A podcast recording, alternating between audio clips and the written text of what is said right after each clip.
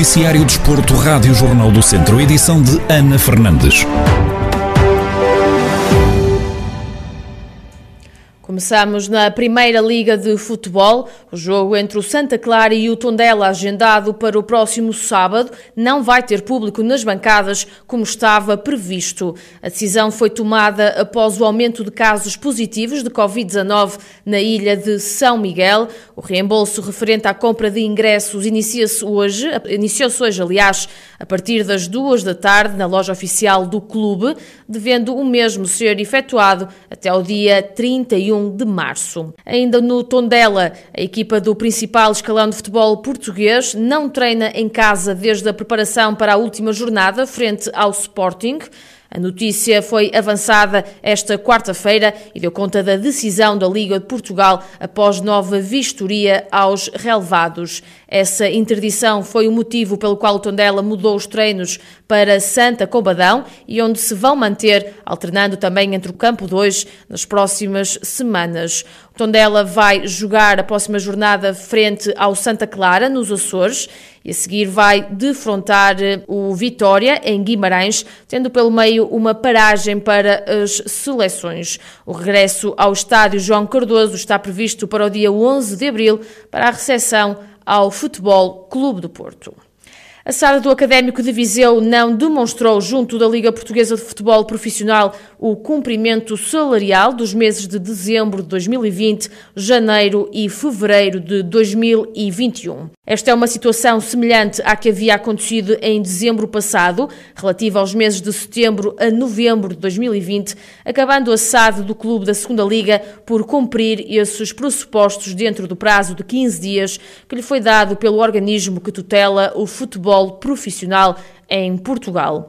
A Liga já notificou o Académico de Viseu que tem até ao final deste mês de março para fazer a demonstração do cumprimento salarial a técnicos e jogadores da sua equipa profissional ou ficará sujeito às penalizações previstas pelo regulamento disciplinar das competições profissionais e que poderá passar pela subtração de pontos.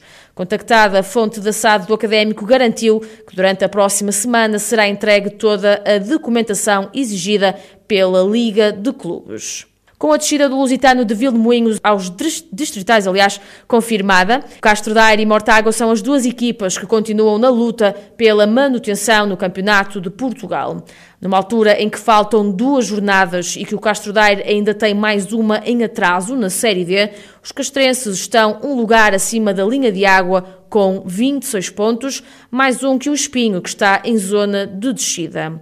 Carlos Agostinho, comentador da Rádio Jornal do Centro, fez uma análise à reta final do campeonato e diz acreditar na manutenção do Castro Daire. Castro Daire tem todas as condições para poder ganhar os jogos que faltam. Mas sabemos que as últimas jornadas eh, há muita coisa que se transforma. O, o defrontar duas equipas que já serão divisão às vezes é até mais complicado porque vão apanhar equipas que estão a jogar completamente tranquilas, sem, sem qualquer pressão e às vezes pode complicar bastante. É juntar, no meu ponto de vista, as equipas de, de, de e neste caso, nesta série, o, o Castro Daire, que está numa luta direta com equipas da Associação de Foldaveiro e nós sabemos que são equipas fortes, não só a nível de plantel como no, em tudo, e é uma luta terrível, mas eu acredito muito que pela qualidade do Castro Daire, e se eh, tudo correr dentro da normalidade e que as coisas se encaminhem no sentido daquilo que, que nós todos esperamos, o Castro Daire terá todas as condições de, de, de garantir a manutenção.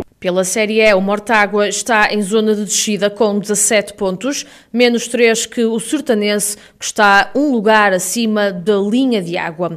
A faltar em três jogos para o final do campeonato, Carlos Agostinho admite que o Mortágua tem uma tarefa mais difícil pela frente. Como eu tenho dito há, uma, há umas jornadas atrás, o não perder, empatando, acaba por andar a dar passos minúsculos e é verdade que o Mortágua não tem perdido, mas ali a mais em cinco jogos ter perdido três e ter ganho dois, estaria com mais pontos do, do que conseguiu e, e não só, e, e, o ganhar a vitória é diferente do que empatar até para galvanizar a equipa. Agora que, que a tarefa muito complicada é, sem qualquer dúvida. E depois também, parece-me a mim que tem o último jogo num confronto direto com o adversário que está na luta e são finais e as finais né, como, como, como sempre se diz não, não são para se jogar, são para se ganhar e apelamos ao espírito, à, à raça, à entrega, à crença eh, da equipa de Mortágua para que consigamos eh, manter mais uma equipa no Campeonato de Portugal.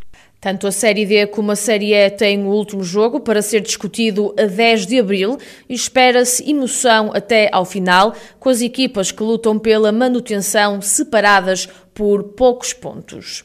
A fechar, a Associação de Futebol de Viseu está a aguardar mais esclarecimentos da Federação Portuguesa de Futebol quanto ao regresso da modalidade para tomar uma decisão quanto aos modelos competitivos em que vão retomar as competições distritais.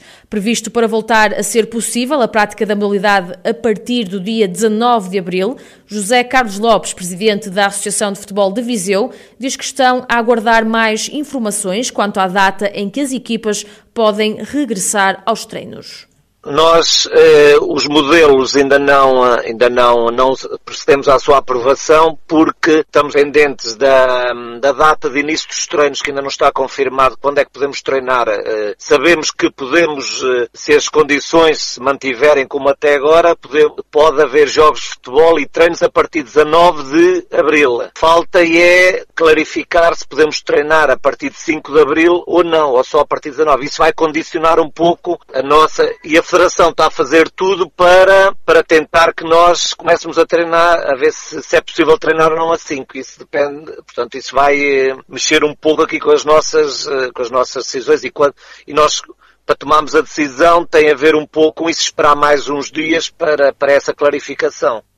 José Carlos Lopes garante que a descida de divisão do Lusitano de Vildemoinhos aos distritais ou uma possível descida do Castro Daire ou Mortágua não vai interferir com a decisão da associação. Não, não interfere. Infelizmente o Lusitano de Vilminhos, eh, após estes oito anos, que dignificou a ação futebol de Viseu eh, nos campeonatos nacionais, eh, portanto, este ano, portanto, baixou aos distritais. Nós, em termos dos outros clubes que estão a competir, não, não esperemos que mais nenhum, nem o Mortágua, nem o Castro Daire, que se mantenham, mas isso não tem qualquer interferência na nossa decisão. A nossa interferência tem no facto de clarificar clarificação sobre possibilidade de treinar ou não a 5 de Abril. É a única decisão que estamos pendentes neste momento. Entretanto, a Associação de Futebol de Viseu decidiu prorrogar a interrupção das competições até ao dia 1 de abril. Não são permitidas as atividades de treino e de competição, a nascer aos clubes e atletas que se encontrem a discutir provas que sejam equiparadas a atividades profissionais.